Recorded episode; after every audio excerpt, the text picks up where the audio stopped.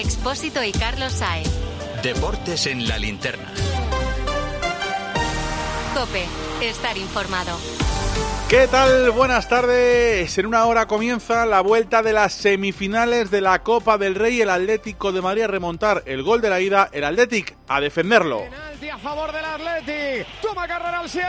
Va el Atlético. Berenguer. Gol, gol, gol, gol, gol, gol. Ese tanto de Berenguer que pone un poquito más cerca de la gran final a los Leones, pero evidentemente está todo por decidir a partir de las nueve y media, como digo, desde las 9 en el tiempo de juego de la cadena Cope. Y por supuesto, a esta hora la noticia está en San Mamés. Nos marchamos al campo del Athletic Club para conocer las novedades de ambos equipos. José Ángel Peña, comenzamos por los Leones. ¿Con qué sale el equipo de Ernesto Valverde?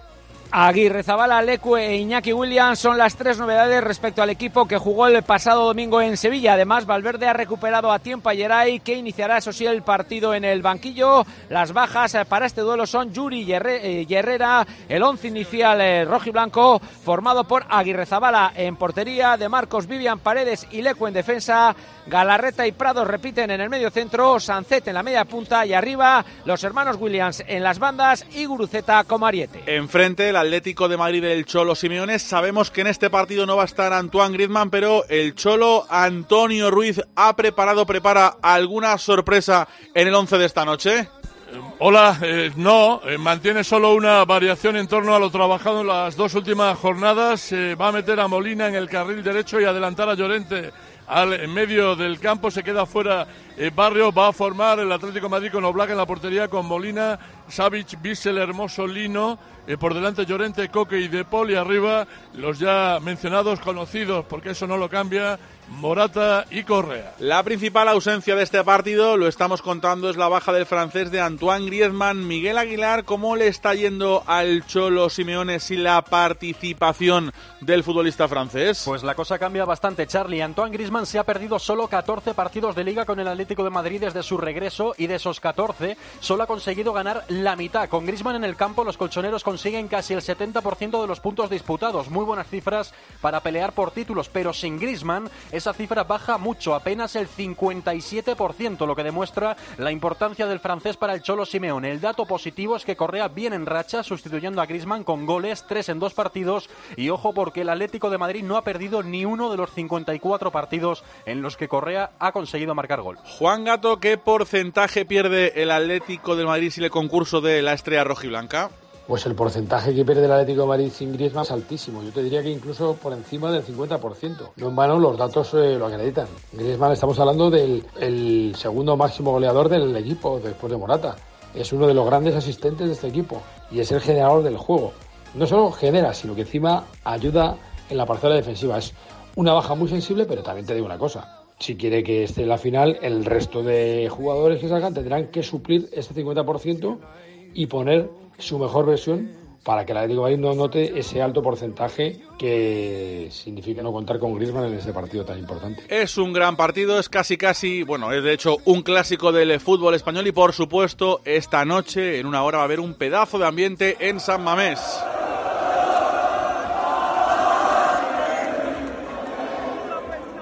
Así estaban los exteriores del feudo rojiblanco hace apenas unos minutos. Peña, ¿se batirá el récord en San Mamés? ¿Qué ambiente, qué ambientazo va a haber esta noche?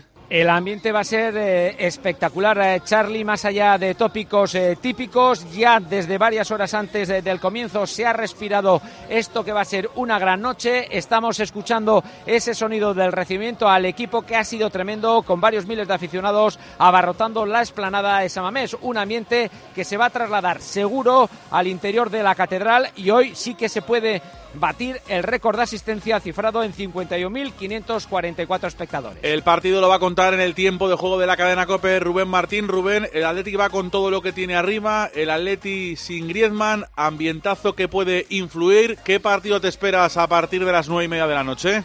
Pues yo creo que la decisión de Simeone de cambiar a Llorente al centro del campo tiene que ver con que la principal amenaza del Athletic es Nico Williams, así que para mí en el duelo Nico contra Molina va a estar la mitad del partido. Y luego la parte física, el Athletic tiene un día menos de descanso, seguramente no se note en los 90 minutos, pero si hubiera prórroga, cuidado con eso. El Mallorca está viendo el partido cómodamente desde el sofá del salón, viendo quién va a ser su rival, Jordi Jiménez, por las Islas Baleares. ¿A quién prefieren, al Athletic o al Atlético de Madrid? Pues al Mallorca se le ha dado mejor en los últimos tiempos el Atlético de Madrid con tres victorias en los últimos dos años, mientras que ante el Atlético de Bilbao solo una victoria en los últimos 12 enfrentamientos. En todo caso, en el vestuario del Mallorca tienen claro que no van a ser los favoritos, sea quien sea el rival. 8 y 35, todo, absolutamente todo preparado en Samamés. Lo contamos a partir de las 9 en el tiempo de juego de la cadena Cope. A ese dolor de espalda que te fastidia el fin de semana. ¿Y a ese dolor de cabeza que pone a prueba tu paciencia? Ni agua. Ibudol es el primer ibuprofeno bebible en formato stick pack para aliviar el dolor rápidamente, con agradable sabor y sin necesidad de agua. Al dolor, ni agua. Ibudol tenía que ser de Kern Pharma. Lea las instrucciones de este medicamento y consulte al farmacéutico. Son las dos citas de la tarde de este jueves 29 de febrero. Una, el partido, la semifinal de Copa. Dos, la fiesta de las campeonas en Vista Alegre. Están abriendo a la parte derecha donde ya está Tenea. Puede buscar el centro. Raso Mariona. ¡Gol! ¡El segundo de España! ¡Gol, gol, gol, gol, gol! Mariona Caldente. ¡Qué buen centro atrás! ¡Al punto de penalti!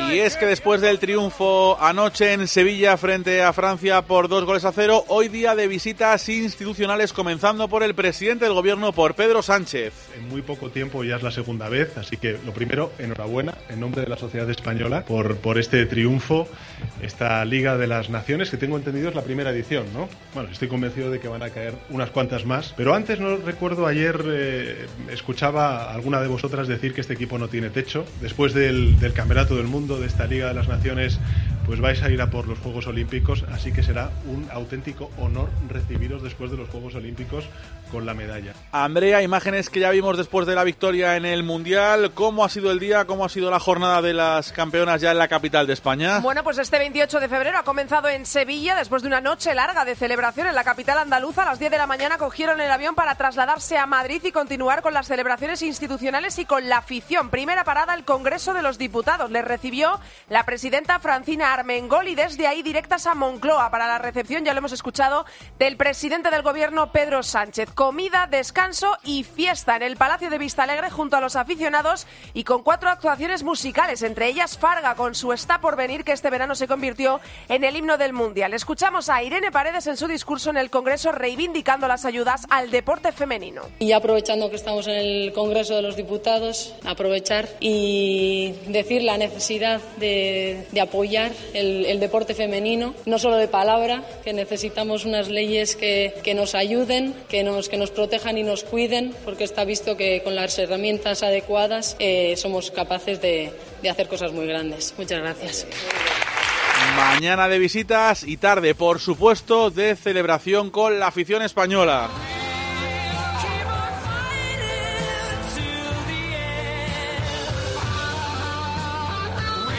En esa fiesta ha estado Isaac Avilés. Avilés, ¿cómo ha sido esa fiesta de las jugadoras con la afición española? Una fiesta emotiva, Charlie, ha durado alrededor de 45 minutos la presencia de las jugadoras españolas con la afición. Varios centenares se han querido acercar para celebrar el triunfo junto a las jugadoras de la selección. Las únicas ausentes han sido Laia Alexandri y Lucía García, que ya han viajado a Inglaterra para incorporarse con sus clubes. Una de las más aclamadas y además de las más participativas ha sido Jenny Hermoso, que se le ha visto disfrutar más de lo que lo hizo en la celebración del Mundial. Y después Monse Tomé y también la capitana Irene Paredes han cogido el micro. La seleccionadora ha querido agradecer el trabajo de sus futbolistas y ambas han dejado claro que quieren más. Ya están pensando en los Juegos de París. Agradecer a todas estas futbolistas porque ellas son las verdaderas protagonistas de este juego. Campeonas, campeonas, Es lo que tiene ganar absolutamente todo, que ya se empieza a pensar en lo próximo. Y la próxima cita es el próximo verano en París, esos Juegos de París 2024. Andrea, es evidente, ahora mismo somos favoritos número uno para conseguir la medalla de oro. Sí, desde luego que lo somos. Lo primero, nadie lo ha conseguido, ¿eh? ni Estados Unidos. Nadie ha ganado consecutivamente Mundial y Juegos Olímpicos. Somos las campeonas del mundo, ahora también de la Liga de Naciones. Y lo que es más importante, nuestra selección juega como nadie. Jugamos al fútbol como nadie. Somos capaces de reducir a cero las virtudes de grandes selecciones como ayer, por ejemplo, de Francia, a la que no dejamos tirar ni una sola vez entre los tres palos. Desde luego que la medalla la tenemos asegurada y el oro no está muy lejos. 8 y 40, hoy en Barcelona solo suena un nombre, Erling Braut Haaland. En la venta de tu coche puede ser un loser o un pluser. Un loser no valora su tiempo. Un loser se deja embaucar con ofertas de compra que no se respetan. ¿Quieres ser un pluser? Ven directo a Ocasión Plus para recibir siempre la mejor tasación pago en el acto y siempre con total transparencia. Ocasión Plus. Ya somos más de 200.000 plusers. ¿Te unes? 8 y 40 hablamos de ese nombre del día en Barcelona, el de Haaland. Esto dijo Javier Tebas hace unas semanas de la capacidad económica para fichar que ahora mismo tiene el equipo que preside Joan Laporta. Bueno, ojalá sea así, el- pero esos dos jugadores solo pueden estar hoy en el Real Madrid porque la situación económica del Club Barcelona a fecha de hoy no le permitiría acceder a este tipo jugadores. Mucho tendría que cambiar las cosas en el Fútbol Barcelona a nivel económico para poder incorporar esos jugadores la temporada que viene. Eso decía Tebas cuando le preguntaban por esa posible opción de que fiche el Barça a Mbappé o a, o. Pero bueno, ayer desde luego Víctor Navarro sí que por lo menos hemos conocido que hubo una reunión entre el Barça y los agentes del futbolista del Manchester City.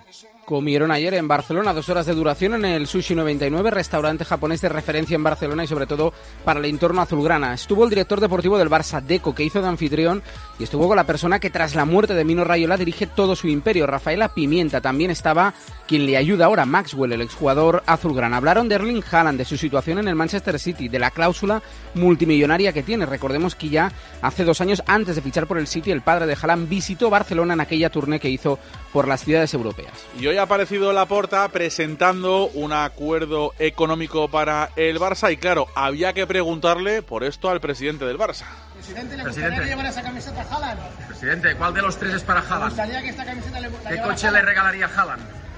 Realmente, Elena Condis, el Barça tiene interés, el Barça está intentando fichar a Haaland. Interés siempre han tenido, pero por fair play ahora mismo es imposible. Laporta es un enamorado de Haaland, era el primero de la lista antes de fichar a Lewandowski, intentó traerlo, se reunió con su entonces agente Mino Rayola y ha fallecido. Incluso Xavi y Jordi Cruyff llegaron a visitar a Haaland, pero su precio y las comisiones que pedía el padre eran prohibitivas para el Barça y acabó fichando por el City y el Barça trayendo a Lewandowski. Hoy en un acto publicitario, Laporta sonreía cuando le bombardeamos con el nombre de Haaland ahora mismo no es viable, pero el presidente vende optimismo en un futuro a corto plazo. estará el estadio pues ya acabado. ¿eh? Disfrutaremos del mejor estadio del mundo, donde todas estas figuras podrán disfrutar de, este estadio. Veo muchos éxitos eh, deportivos. Ya te digo que en el Barça siempre luchamos por ganar títulos, forma parte de nuestra esencia competitiva. Y yo pues veo a todos estos grandes jugadores jugando en el Spotify Camp Nou y dando muchas alegrías al barcelonismo. Pero a ver, Bayori, si yo, imagínate que tengo mucho dinero y me quiero comprar un Haaland, ¿cuánto me cuesta? ¿Cuánto le tengo que pagar? Pues mira, en su momento se habló de una cláusula de salida para junio de 2024 de 200 millones de euros que, según algunas informaciones, habría desaparecido tras renovar Guardiola con el City para pasar a situarse esa cláusula en junio de 2025 pasando a ser de 200 millones a 175, aunque hay también quien apunta a que no existen cláusulas de salida en el contrato del noruego. Sea como sea, son cifras, como decía Tebas, prohibitivas tal y como está hoy la economía azulgrana. Sobre el Barça y sobre Haaland preguntamos hoy a Tomás y a Emilio.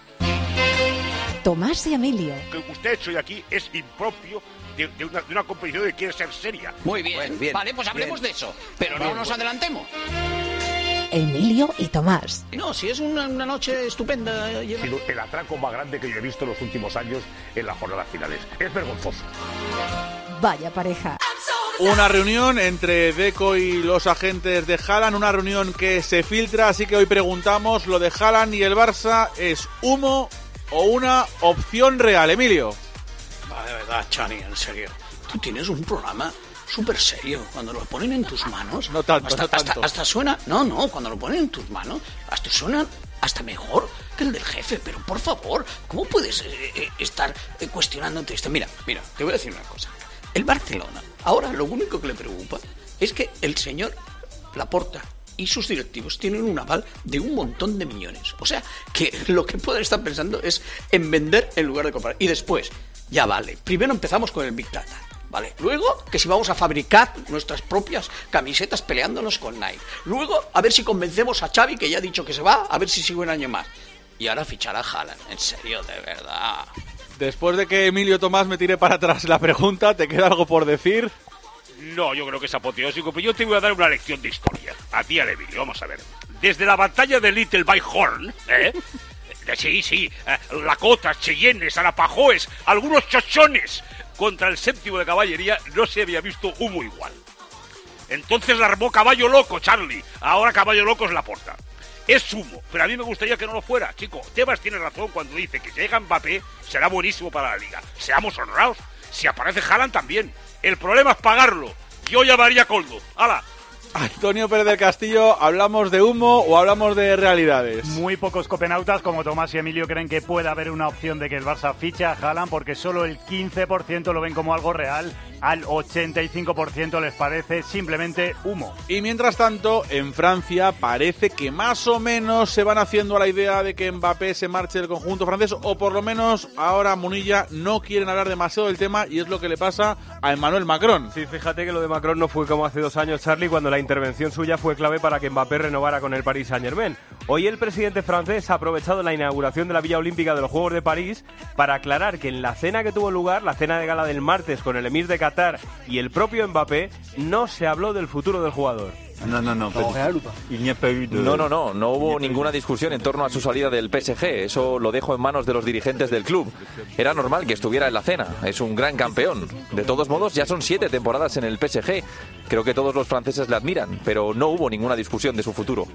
Al que sí que van a bombardear semana tras semana hasta que lleguemos a final de temporada es a Luis Enrique, que hoy Dani Gil, en previa de partido, ha vuelto a hablar del futuro del futbolista francés. Pues la verdad, Charlie, lo intentamos cada semana en cada rueda de prensa, pero Luis Enrique no acaba de soltarse. Sigue repitiendo el mismo mensaje de siempre. Hasta que Mbappé o el Paris Saint-Germain no se pronuncien públicamente sobre la situación del francés, él no va a dar su opinión. Aunque ya lo dijo hace un tiempo, sus actos hablarían por él. La semana pasada sustituyó a Mbappé, así que ha demostrado que no hay nadie intocable en el vestuario y ha querido dejar claro este mediodía que no tiene ninguna duda de que la temporada que viene será mejor equipo que ahora. Lo que hago como entrenador es buscar el beneficio del, del equipo y el equipo, como siempre, está por encima de todos los jugadores. Y hasta que no se pronuncien las partes, no quiero pronunciarme porque no tengo por qué opinar antes que ellos. Yo ya estoy buscando en la situación en la que tenemos actual lo mejor para el equipo, en el presente, pero en el futuro inmediato, porque está todo relativamente unido. Ponemos encima de la mesa unos cuantos futuros eh, más. Escalera empieza a ver run run en Sevilla acerca del de Sergio Ramos. ¿Se sabe algo de qué va o de qué puede hacer el futbolista del Sevilla?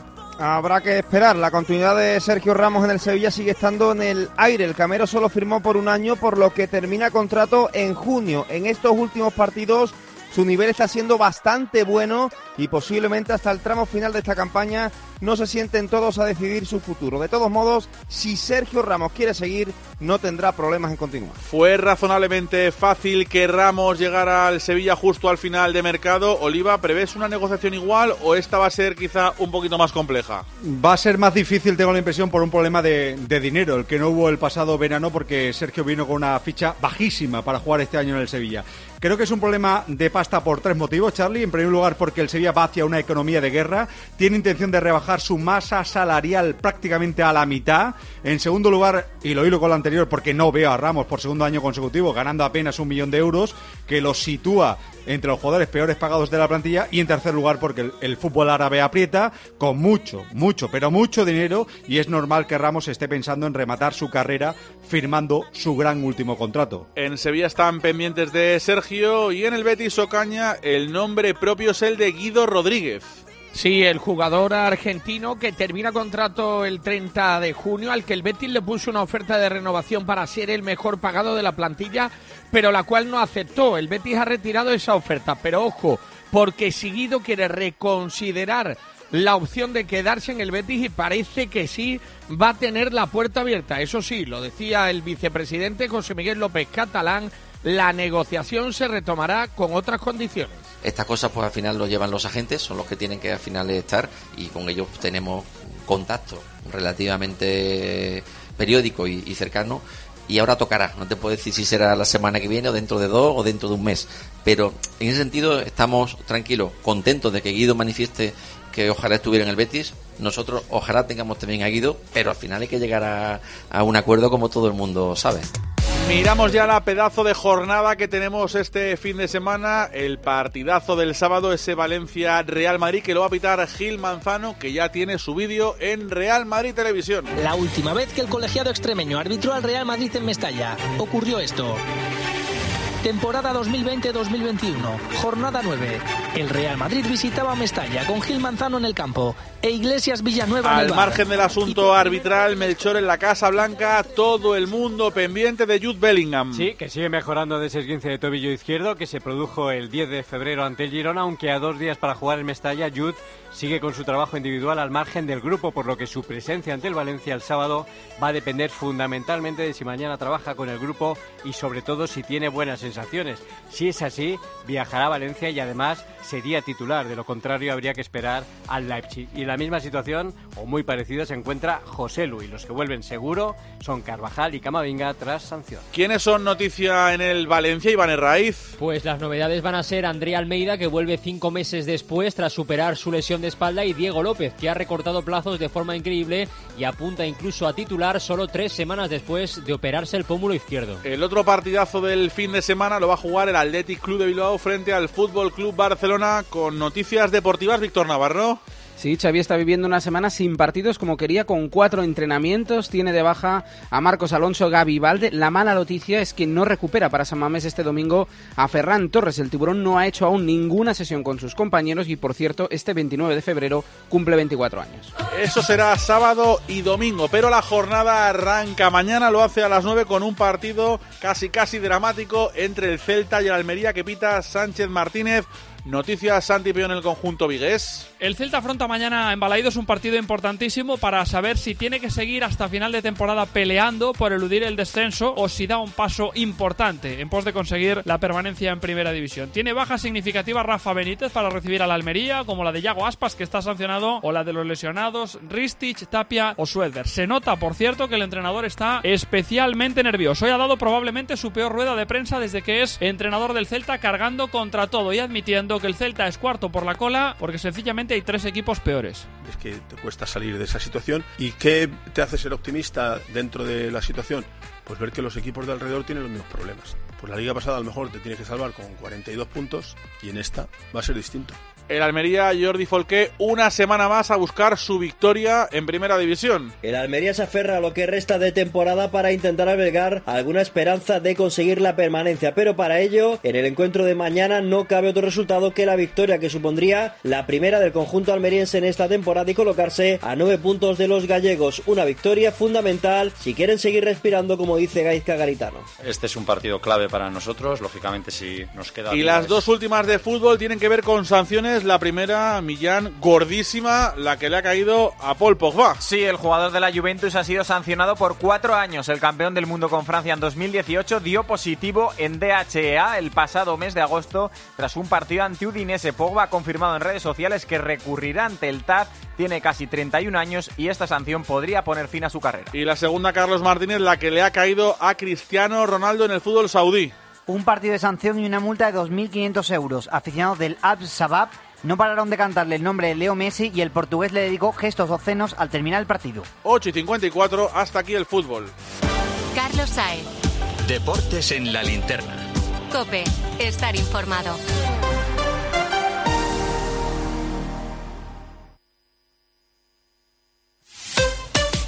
Escuchas Cope. Y recuerda, la mejor experiencia y el mejor sonido solo los encuentras en cope.es y en la aplicación móvil. Descárgatela. Creer en la energía renovable es creer en nuestra independencia energética, en nuestro desarrollo económico y en nuestro país. Tenemos una materia prima inagotable y la capacidad de transformarla en una fuerza imposible de frenar. Solo nos falta creérnoslo. Hay luz en el futuro y es eléctrica. ALEC, Asociación de Empresas de Energía Eléctrica, EDP, Endesa e Iberdrola. Según una profecía, llegará un buscador para devolver el callado y acabar con el reinado del señor de Hades. ¿Devolver el callado a quién? Al rey mono.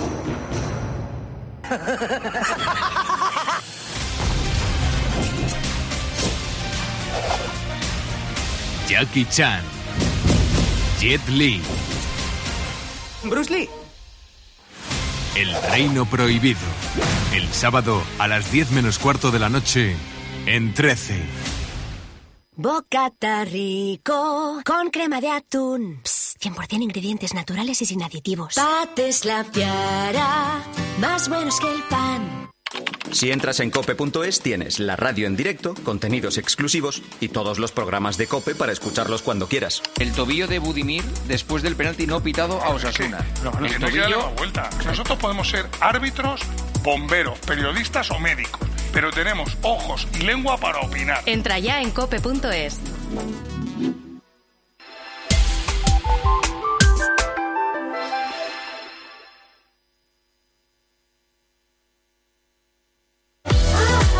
Enseguida nos marchamos a ese primer Gran Premio de Fórmula 1 de la temporada, pero José Ángel Peña, ¿ha habido incidentes en esa previa del partido que arranca en 34 minutos? Sí, tras pasar el autobús del Atlético, algunos radicales han eh, derribado las vallas eh, de protección y han lanzado objetos a los erchenas eh, que estaban en esa zona de la esplanada, que se han refugiado en Samamés. después han intervenido las unidades antidisturbios, han cargado y se ha devuelto la tranquilidad a esa esplanada. Ahora ya los aficionados del Atlético entran con normalidad al campo de Samamés.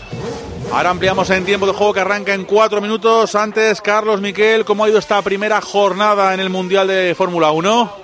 Pues ha ido bien para los españoles, especialmente a una vuelta, aunque lo sorprendente ha sido los Mercedes. El primero ha sido Hamilton por delante de Russell, brillante tercero de Fernando Alonso y cuarto de Carlos Sainz. Sin embargo, sufre en las tandas largas el Aston Martin, cree el piloto asturiano que aún queda por mejorar.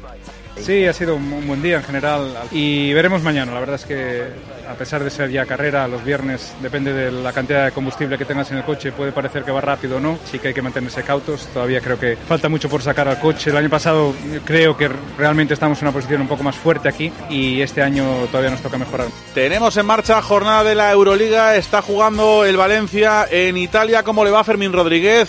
Ha empezado serio el equipo de Mumbrú para ponerse 8 arriba. Después con la segunda unidad se ha atascado un poco. En Bolonia estamos en el minuto 3 del segundo cuarto. Virtus 23, Valencia Basket 25. Todavía en el primer cuarto el Real Madrid jugando en el Palacio Pilar frente al Panathinaikos. Uno de los mejores partidos que se pueden ver a día de hoy en Europa que no ha querido perderse, por cierto, Vinicius y que restan 2.50 para finalizar el primer cuarto con este marcador Real Madrid 18, Panathinaikos 11. En la NBA Parra apuntas dos nombres propios. Luka Doncic, nuevo triple doble de más de 30 puntos para celebrar su vigésimo quinto cumpleaños en la victoria de Dallas en Toronto y LeBron James, 34 puntos con 5 triples en el cuarto cuarto para remontar 21 puntos ante los Clippers y darle a los Lakers el derbi angelino. En balomano Malvar han jugado las guerreras y ahora tenemos Liga de Campeones. Pues así es, el Barcelona busca el punto que necesita para ser primero de grupo en la cancha del Magdeburgo. 14 minutos del primer tiempo, empate a 7 entre Magdeburgo y Barcelona. Y como dicen las guerreras, han ganado su partido clasificatorio para el Europeo 2024, Macedonia 19, España 31. En tenis Arauzo hoy teníamos que estar pendientes de Davidovich. Sí, y derrotas sin paliativos del malagueño ante Medvedev en los cuartos de final de Dubái. El malagueño ha desperdiciado tres bolas de break en el primer set y ha terminado cayendo ante el 3 del mundo por 6-2 y 6-3. Y poco a se van acercando los Juegos Olímpicos. Ángel García, hoy ha habido inauguración oficial de la Villa Olímpica. De la Villa Olímpica, ya sabes, donde dormirán los 10.500 atletas que sonarán con esas medallas. También luego los atletas paralímpicos. 14.250 camas repartidas en 82 edificios con 3.000 apartamentos. Luego, evidentemente, eso quedará para la gente de París. Así llegamos a las 9 de la noche. Ahora todo el mundo atento del super partido Athletic Atlético en el tiempo de juego de la cadena COPE.